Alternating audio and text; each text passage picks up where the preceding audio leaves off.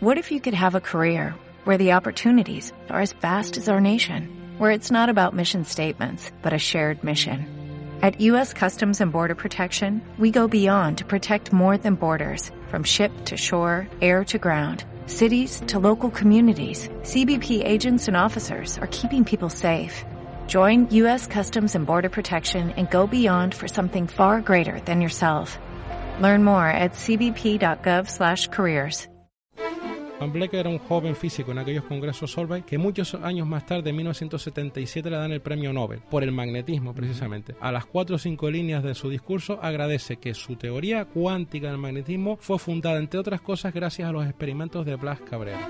En Radio 5 y Radio Exterior de España, Doble Hélice 3.0. Todo lo que siempre has querido saber sobre la ciencia más cercana. Doble Hélice 3.0 con Juanjo Martín. Les quiero contar una historia. De visita en Bélgica, en Bruselas, en la pared de una larga galería de un museo habían colocado lo que de lejos eh, parecía una colección de fotos familiares antiguas. Cuando te acercabas a aquellas imágenes en blanco y negro y podías leer el pequeño pie de foto, ponía conferencia de Solway y un año. Había una foto para la reunión de 1911, 1913, 1930. Y cuando repaso esta foto de 1930, están muchos de los científicos que hemos estudiado, o porque dan nombre a alguna unidad física o porque son pioneros en su campo. En la imagen, en dos filas, unos sentados y otros detrás de pie, estaban, por ejemplo, Dirac, Pauli, Fermi, Heisenberg, Ahí estaba la única mujer, Marie Curie, Bohr, Einstein, por supuesto, y una cara que me era familiar y de nombre español, canario, Blas Cabrera. Este físico, que miren ustedes qué amistades tenía, nació en Lanzarote y murió exiliado en México, aunque muy recientemente sus restos han regresado por fin a Canarias. Hoy les queremos hablar de este físico universal que continúa estando de actualidad. Buenas tardes, comenzamos. Detrás de cada fármaco, de cada tratamiento, existe un mundo apasionante de investigación. Doble Hélice 3.0 y para hablarnos de esto tenemos con nosotros a Jorge Méndez, que es profesor de física aplicada de la Universidad de La Laguna y uno de los más activos divulgadores de la, de la obra y vida de Blas Cabrera. Hola Jorge, gracias por estar con nosotros. Hola Juanjo, muchas gracias. Bueno, Blas Cabrera nació en Lanzarote en 1878, en una época donde el 85% de la población era analfabeta.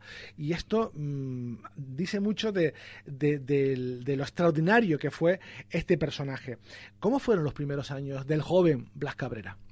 Pues mira, de esa parte es la que menos información hay, pero lo que sí está claro es que a Blas Cabrera se le seguía con los medios de la época porque era hijo de Blas Cabrera Tofan. Su padre era un personaje importante en la sociedad de las islas, era eh, un notario importante, llegó a ser político también, y precisamente por ese trabajo de notario, pues viajó, eh, le ofrecieron un, puesto nuevo eh, en La Laguna, y viajó con su familia, con Blas Cabrera, con tres añitos. Ya con tres añitos ya se mudó del Lanzarote natal. O sea que se puede decir un poco que Blas Cabrera es un lagunero de adopción, ¿no? Porque toda la infancia, juventud, adolescencia la, la, vivió en La Laguna, en la calle La Carrera número 37, fue su primera casa, que está allí cerca de la esquina de la catedral estudió en el Instituto de Canarias, el que conocemos como Cabrera Pinto, y conoció a la que sería su mujer, María Sánchez Real, y pasó toda su infancia aquí. Y desde esos entonces ya eh, apuntaba maneras, porque hay registros en, en las notas del Instituto de Canarias que se le gustaba la ciencia, ¿no? Estudió, empezó eh, las primeras, hay fotos que se ve trabajando con un electroimán de, los libros que leía y ese electromagnetismo que a la larga va a marcar su trayectoria científica. De hecho, el busto que está en el Instituto Canarias Cabrera Pinto, arriba en la laguna, tiene una cita muy bonita que, que escribió él pasado los años, en los años 30, los años 40, dijo alejado del destino de las peñas donde vine la vida, se refería a Canarias, y donde sentí el impulso que ha determinado mi actuación futura. Ya me la aprendí de memoria, pero es que es muy bonita, porque él reconocía que aquí sintió el impulso ese, ¿no? El impulso de la ciencia, el impulso de, de dedicarse en su vida a la investigación. Pero aquí no se podría estudiar ciencia. claro en que aquella época tenías que viajar a Madrid como mínimo, sí o sí, y allá qué fue. Y, pero dicen algunos autores que fue con la idea de estudiar Derecho También. y otros que dicen que no, que ya iba con la idea de estudiar ciencia. No sabremos exactamente porque hay informaciones un poco confusas ahí, pero lo que sí es importantísimo es que aquel canario lanzaroteño lagunero de adopción llega aquí en Madrid y hay un sitio importantísimo, no solo la Universidad Central donde fue, que es la que ahora conocemos como Complutense, de la que acabará siendo rector, sino el Café Suizo. Mira, el Café Suizo era donde se estaban las tertulias, donde estaba nada menos que Gustavo Adolfo Becker, Ramón y Cajal, pues allí conoce a Ramón y Cajal y ese va a ser un personaje importantísimo en su vida porque van a ir de la mano, muchas cosas van a, van a trabajar juntos en los institutos de investigación que fundan en Madrid y se dice, y él lo reconoce, que Ramón y Cajal enderezó, de hecho lo dijo en un discurso, enderezó su vida por la senda de la investigación científica, usó esas palabras, ¿no? O sea que casi nada, lo decías antes, la las mm, compañías que tenían los congresos Solvay, pues es que aquí su padrino fue Ramón y Cajal desde el principio, ¿no? Nada más y nada menos. Nada más y nada menos. y era, entiendo, un estudiante brillante porque Hmm. su, se doctoró muy pronto y su cátedra también jovencísimo. Jovencísimo. O sea que tuvo una, una brillante carrera, ¿no? 1905 ya era catedrático. Eh, o sea, con 27 años. Con Fue 27 uno de años. los catedráticos más jóvenes de, de física en España. Y entonces llega, ya está en su periodo de Madrid, si quieres seguimos avanzando un poco cronológicamente, Sí. porque llega un año que muchos autores eh, marcan como, como un punto de inflexión, 1912. ¿Por qué? Porque en 1912 Blas Cabrera sale de Madrid. Ya no solo fue el salto de aquel que decías, aquella Canaria con alto índice de analfabetismo, sino ya el salto de Madrid, con donde ya era catedrático, el salto al extranjero. Va a Zúrich y ahí conoce al maestro del magnetismo en esa época, Pierre Weiss, y va a ser una, una estancia, diríamos ahora una estancia postdoctoral, ¿no? A Zúrich.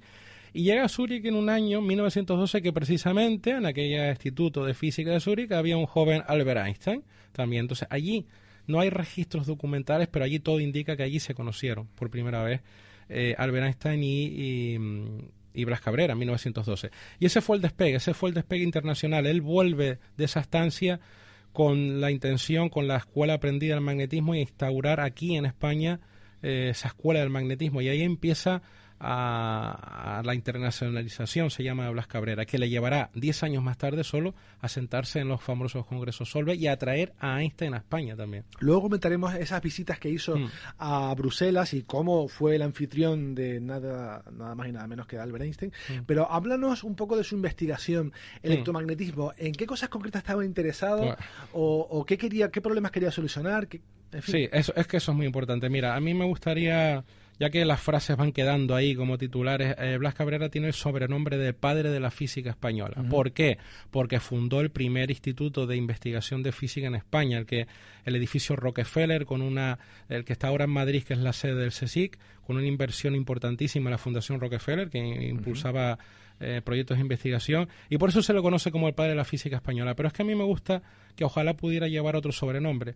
Es que, y lo tenemos que decir así sin complejo, es que Blas Cabrera puede ser considerado uno de los padres de la física cuántica, así dicho con todas las palabras. ¿Por qué?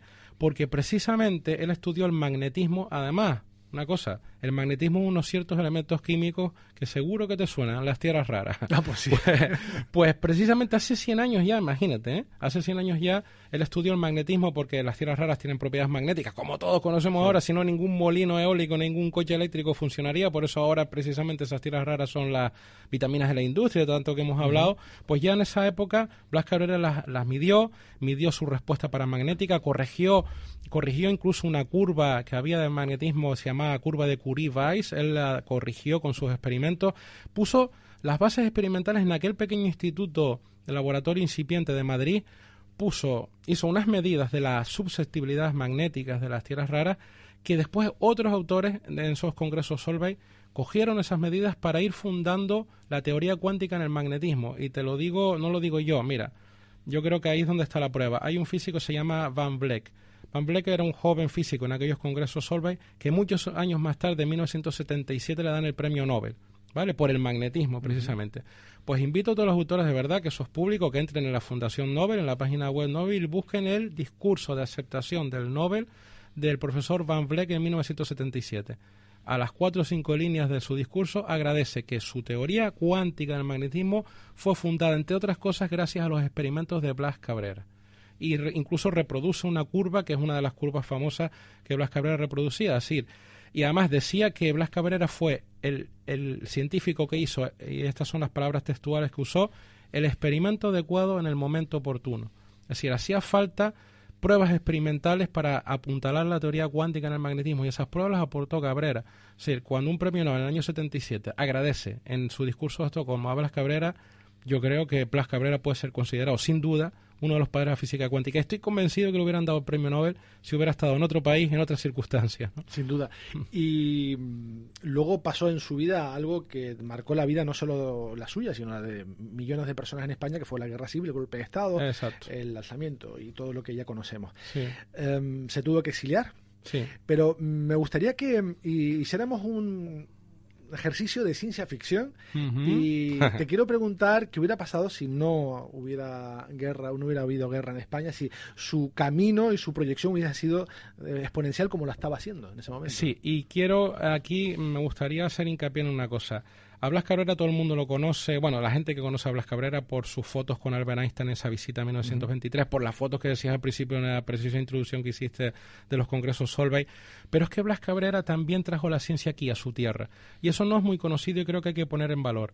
Blas Cabrera, y eso está documentado en 1915, 1920, 1925, incluso antes de esos famosos congresos Solvay. Venía a dar charlas aquí, al Ateneo de la Laguna, a la Diputación Provincial, a hablar de física cuántica. Cada cinco años, Cada cinco años venía a hablar de física cuántica aquí. Y ojo a esto, ¿eh? 1936, ese fatídico año. Te acabo de pasar y, ojalá pues todos los autores también tengan, los, perdón, los oyentes tengan acceso también, se puede recuperar en internet recortes de la época del año 36, Blas Cabrera estaba preparando un congreso de física en La Laguna, ¿eh? en La Laguna, en 1936. Imagínate el esfuerzo de imaginación si no hubiera estallado la guerra. Estaba preparado para septiembre de 1936. Si no hubiera estallado la guerra en julio, podíamos haber tenido por La Laguna a Bohr, a Schrödinger, a sus colegas paseando y trayendo la ciencia de primer nivel. Desgraciadamente todo se trucó, eso y muchísimas cosas más. Acabó en el exilio en México. Lo peor del exilio de Blas Cabrera fue el olvido porque Einstein también era un exiliado. Mm. Huyó del régimen de, de, los nazis porque era judío, pero todo el mundo sabe quién es Einstein, todo el mundo sabe quién es Madame Curie. Pero Blas Cabrera, el exilio de él fue un borrado de la memoria y por eso es tan importante y por eso está tan ahora de, de, ponerlo en valor, porque nos, Blas Cabrera nos enseñó primero que podemos ser grandes en la ciencia desde aquí, desde Canarias, ¿eh? saliendo mm. desde aquí sin complejos llegar a donde podemos llegar. Y, y, nos enseñó pues eso, que tenemos que recuperar la memoria para, para darnos cuenta de que podemos hacer cosas grandes. O sea que es importante eso. Luego hablaremos de más vida y obra que, que tuvo y el Blas Cabrera y que, bueno, por ciertas circunstancias también está de actualidad, no solo porque sus restos han llegado recientemente a Canarias, sino porque hay problemas con su legado. Vamos a dejarlo ahí y luego lo, hablaremos. Ahora es momento de dar paso a, nuestro reportaje. Hoy mm, les quiero contar eh, cómo está afectando el cambio climático a los corales del mundo. Ya les adelanto que no son buenas noticias.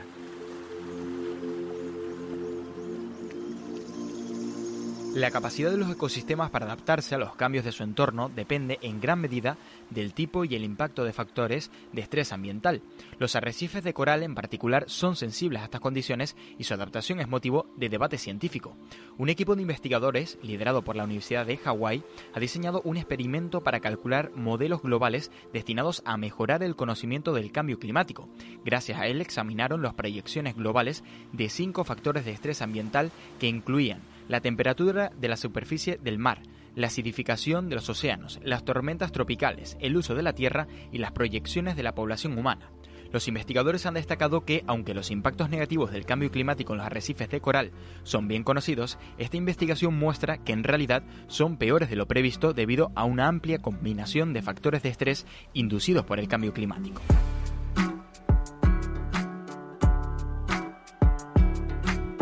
Según sus resultados, en un escenario sin cambios, en el año 2050 se prevé que las condiciones ambientales serán poco adecuadas para los arrecifes de coral del mundo, si se considera un solo factor de estrés. Cuando se tienen en cuenta múltiples factores, la fecha desciende a 2035.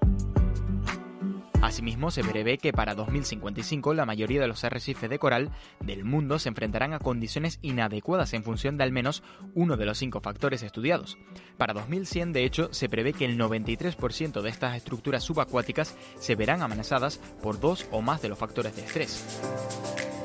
El equipo de investigación se prepara ahora para entrar en la siguiente fase de su trabajo, analizar más detenidamente cómo se prevé que el cambio climático afecte a las distintas especies de coral, al identificar cuáles tienen más probabilidades de sobrevivir a estas condiciones adversas o las más vulnerables. Esperan identificar las especies más expuestas.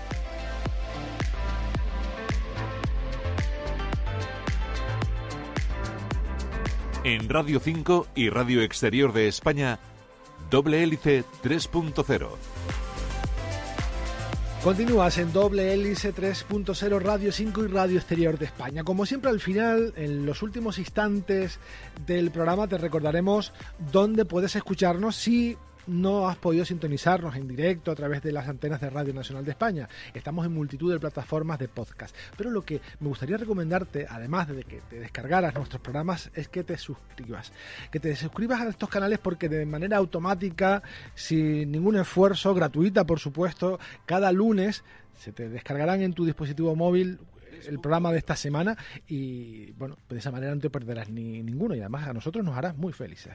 Igual de felices estamos por tener aquí con nosotros a Jorge Méndez, que es profesor de física aplicada de la Universidad de La Laguna y uno de los, como han, han visto y ha demostrado, uno de los más activos divulgadores de la obra del gran físico Blas Cabrera. Hemos hablado de los primeros años de Blas Cabrera, eh, hemos demostrado y has demostrado que sin duda es uno de los grandes de la física mundial, no solo de, España, uno de los pioneros de la física cuántica. Y me gustaría ahora mm, jalonar una fecha muy importante que es la de 1923, porque se merece un capítulo aparte ese año, porque mm, pasan muchas cosas, pero entre ellas Einstein visita España de la mano de Blas Cabrera, es su anfitrión, lo invita a él y viene. De, hecho, el año que viene vamos a celebrar el primer centenario de, de esa visita, o sea que es importante.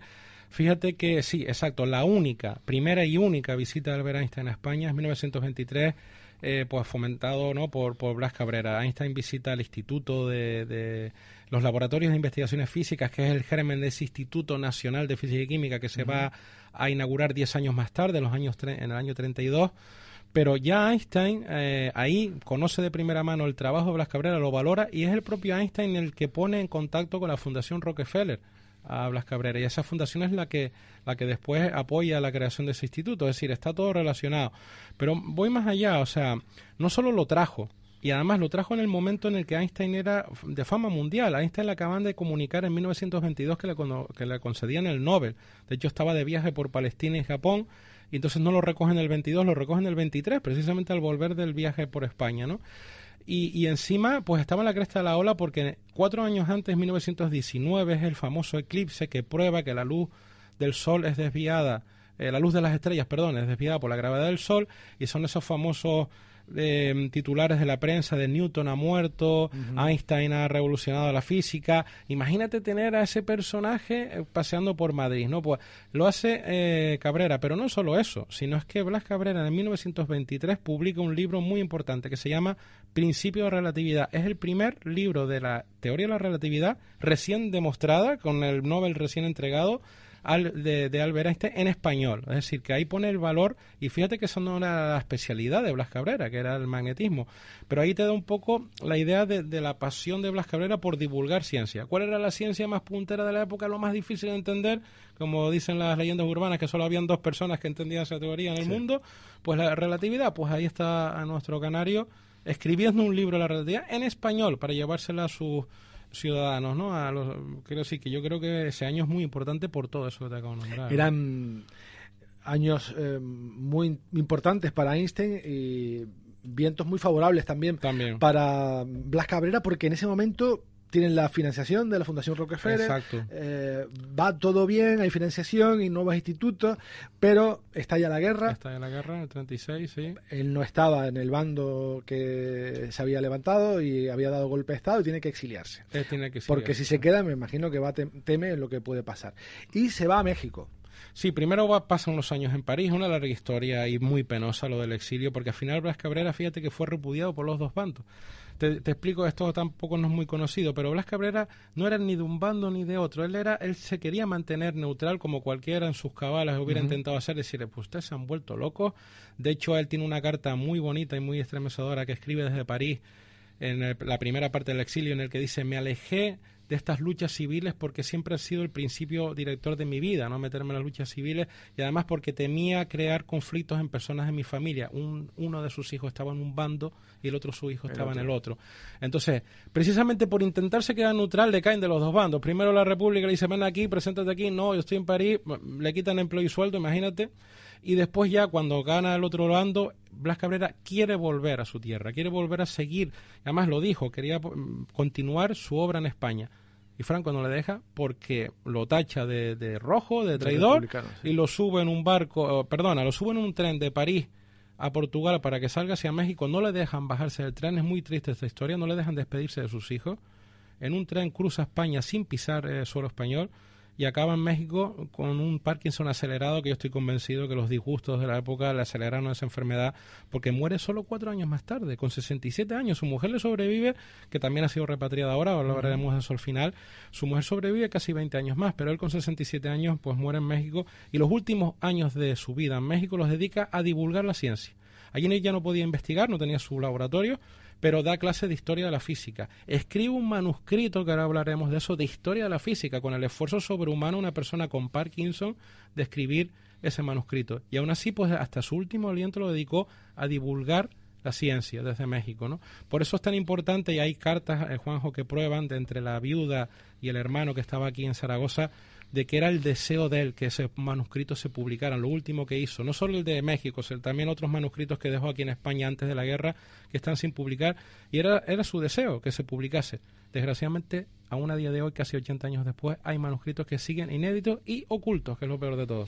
Vamos a hablar de esto en los últimos minutos, pero antes hay que dar una buena noticia, porque por lo menos sus restos ya descansan en Canarias. Exactamente, como él, él quería, ¿no? Siempre que eso fue su deseo, volver a su tierra yo sé que es un símbolo, alguien dirá, bueno, ¿qué valor tiene eso? Pues yo creo que tiene mucho valor, porque fíjate que esa noticia de que gracias al Ayuntamiento de La Laguna, el Consulado de México, muy importante, que ha apoyado esto desde el principio, María Ángeles Vaca, su cónsul honoraria de México en Tenerife, la familia, la Universidad de La Laguna, lo que hemos podido apoyar, pues al final se han repatriado sus restos, que, estos fueron enterrados ahora en el cementerio de San Luis en La Laguna, que era su ciudad adoptiva y donde toda la familia reside ahora ese símbolo ha hecho que esté Blas Cabrera en todas las portadas, en toda la prensa, incluso a nivel nacional. O sea que ojalá ese símbolo sirva para ayudarnos a recuperar eh, su memoria y su legado. Y también está en las portadas de muchos periódicos por una noticia no tan amable, y hmm. es que los familiares reclaman eh, el legado que está en otras manos, manos ajenas a su familia.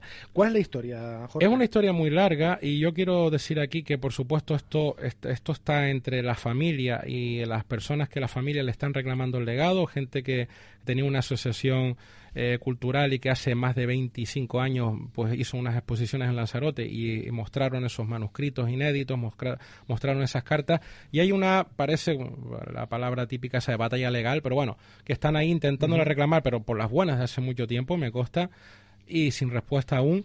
Y entonces yo no me quiero meter, pero sí te quiero decir una cosa, y si he sido testigo de eso. Eh, la familia eh, comenta, mm, y muchos autores comentan, que esos manuscritos de historia de la física, teoría de la relatividad, cartas de premios Nobel como Erwin Redinger, estaban en manos de, por un préstamo temporal de una, de eso, de una asociación de amigos de la cultura científica, creo que se llama. Pues mm, han pasado más de 27 años, los propios autores, el propio, uno de los propios autores de, esa mm, Asociación de Amigos de la Cultura Científica eh, publicó en el año 1995 en un libro, sacó una fotocopia de la primera hoja del manuscrito y decía, dispongo de los manuscritos, eso está publicado, es, público, cualquiera puede acceder. Sin embargo, han pasado 27 años y no lo ha publicado. La familia le está reclamando que, oiga, pongan eso a manos de la a, disposición de la sociedad. Si lo he entendido bien, mm. eh, esta asociación quiere hacer una exposición conmemorativa, que eso es una gran idea, me parece muy bien. Pide el legado a la familia para exponerlo. La familia dice, pues me parece buena idea, tómatelo presto, mm. pero ahora no te lo devuelvo. o sea, gracias por todo. Se acaba la exposición. Sí, se acaba la exposición. y, no lo devuelvo. Me hago el remolón y no lo devuelvo. Sí, ha pasado. yo ahí ya ni siquiera, yo era un, niño en esa época.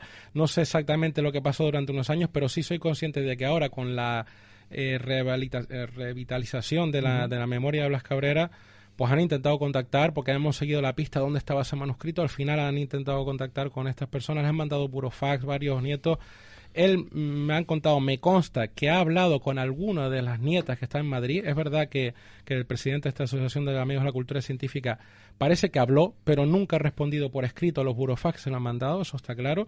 Y parece que llegó incluso a reunirse con algunas de las nietas, pero han sido todo, si me permites mi apreciación desde fuera, ¿eh? Eh, pues no sé, declaraciones un poco ambiguas, que si sí, que si no, pero lo que es cierto es que estamos a noviembre y desde los fases que se mandaron en enero de este año, pues sigue pasando el tiempo y no los ha devuelto ni dice dónde está ni responde. ¿Y qué interés pueden tener en, yo no reservarse o mm, guardarse yo, esos no, yo, no quiero entrar en especulaciones. Yo solo, a ver, especulaciones, yo no lo, no lo, digo yo, lo dice la propia familia. El nieto ha, ha enviado una carta abierta a los medios que se ha publicado en todos los medios de esta semana y dice que están muy preocupados porque dentro de apenas dos años, de 2025, caducan todos los derechos de autor al pasar 80 años de la muerte de Blas Cabrera. Entonces están preocupados porque quieren recuperar eso. Lo que sí te digo una cosa, en cualquier país, Juanjo, mm, cualquier país no se puede permitir un legado. Tú imagínate que Alemania tuviera eh, eso, eh, manuscritos de Einstein ocultos en manos privadas, que no se publicaran, Madame Curie, Bohr. Yo creo que España no se puede permitir que unos manuscritos mm, de una persona tan importante como esta, estamos hablando de historia de la física escrita por uno de los protagonistas de esa historia, que se sentaba al lado de Einstein, de Bohr, eh, cartas de premios Nobel, es decir, un valor patrimonial histórico científico enorme, ningún país se puede permitir que sigan ocultos, por muy triquiñuelas legales o cualquier cosa que se quieran inventar, yo creo que desde aquí clama al cielo, sentido común, la comunidad científica nacional e internacional y la sociedad en general quiere tener a disposición esos manuscritos. ¿La familia qué quiere hacer con ese manuscrito? ¿Quiere pues guardarlo porque es su derecho? ¿Quiere publicarlo, editarlo? que es que por eso es tan importante y por eso yo, sinceramente, y lo digo abiertamente, desde, yo personalmente desde la universidad lo, lo apoyamos, porque aparte de que es muy justa la reclamación que quieren, encima el fin es muy noble. O sea, la familia quiere recuperar todo ese legado para ponerlo a disposición de las instituciones públicas, de las universidades, donde la familia cree que es donde debe reposar ese legado. Algún convenio a varias partes entre Madrid, Lanzarote, Tenerife, La Laguna, donde, por donde pasó la vida Blas Cabrera, y que está a disposición de toda la sociedad en general. Yo creo que es un regalo que la familia nos quiere dar a la sociedad y que no puede estar parado por, por intereses privados de, de, algunas manos que tienen esto inexplicablemente oculto, ¿no? Claro, no puede estar solo en la biblioteca personal y particular de una familia, sino debería estar en disposición de toda la sociedad. Exactamente. Eh, nos quedan, nada, un minuto y medio y me gustaría, eh, pues, reflexionar contigo una última cuestión, mmm, no sé, casi pensando en voz alta, porque eh, lamentablemente la figura de Blas Cabrera no ha permeado del todo en la sociedad canaria, ni siquiera en la española, no es muy, muy conocido. Eh, ¿Qué se puede hacer o qué se va a hacer para que... Eh, no sé, que sea de justicia, que todos conozcamos quién fue Blas Cabrera, aparte de poner algún nombre un centro escolar, que ya los hay. Eh, ¿Qué se podría hacer o qué se podría hacer a partir de ahora? Pues mira, yo ahí sí te puedo decir que desde nosotros de la Universidad de Laguna llevamos ya haciendo pues desde obras de teatro en el Paraninfo que hemos reproducido parte de la vida de Blas Cabrera hasta conferencias, charlas. Yo creo que por alguna razón mm, estamos viviendo momentos históricos. No pensé yo nunca que se fuera a conseguir la repatriación de los restos. Y, teniendo esto aquí y con estos momentos históricos, y si encima salen a la luz este legado, yo creo que ahora es el momento de todas estas actividades culturales, educativas, a centros para llegar a la sociedad. Estamos en el momento de Blas Cabrera. Exactamente. pues Jorge Méndez, profesor de Física Aplicada de la Universidad de La Laguna, muchísimas gracias por haber estado con nosotros. Ha sido un placer. ¿eh? Gracias. Amigo, gracias a ti. luego.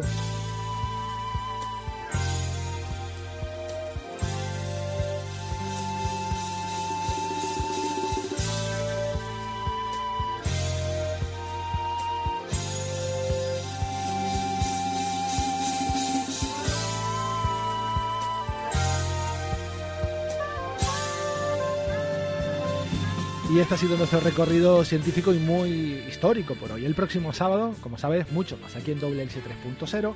Nos retiramos de la frecuencia de Radio Nacional, pero seguimos muy muy activos en Internet, como saben, en facebook.com barra WLC y sobre todo en Twitter, arroba WLCRN, donde cada día te recordamos un programa diferente de todo nuestro repertorio, más de 400 programas que tienes en varias plataformas, en Evox, en Google Podcast, en Apple Podcast y en Spotify. En la realización técnica tuvimos a Antonio Sancha, en la dirección a quienes habla, Juanjo Martín. Hasta la próxima semana, adiós.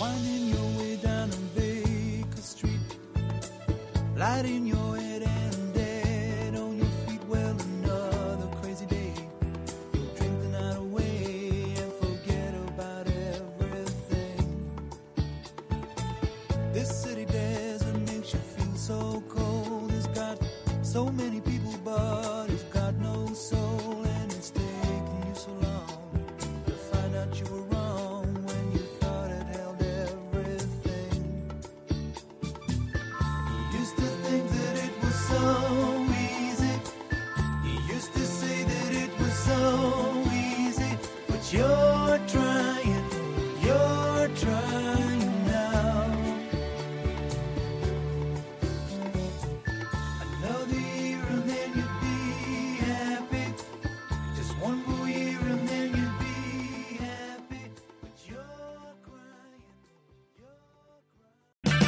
O'Reilly Auto Parts puede ayudarte a encontrar un taller mecánico cerca de ti. Para más información, llama a tu tienda O'Reilly Auto Parts o visita oreillyauto.com.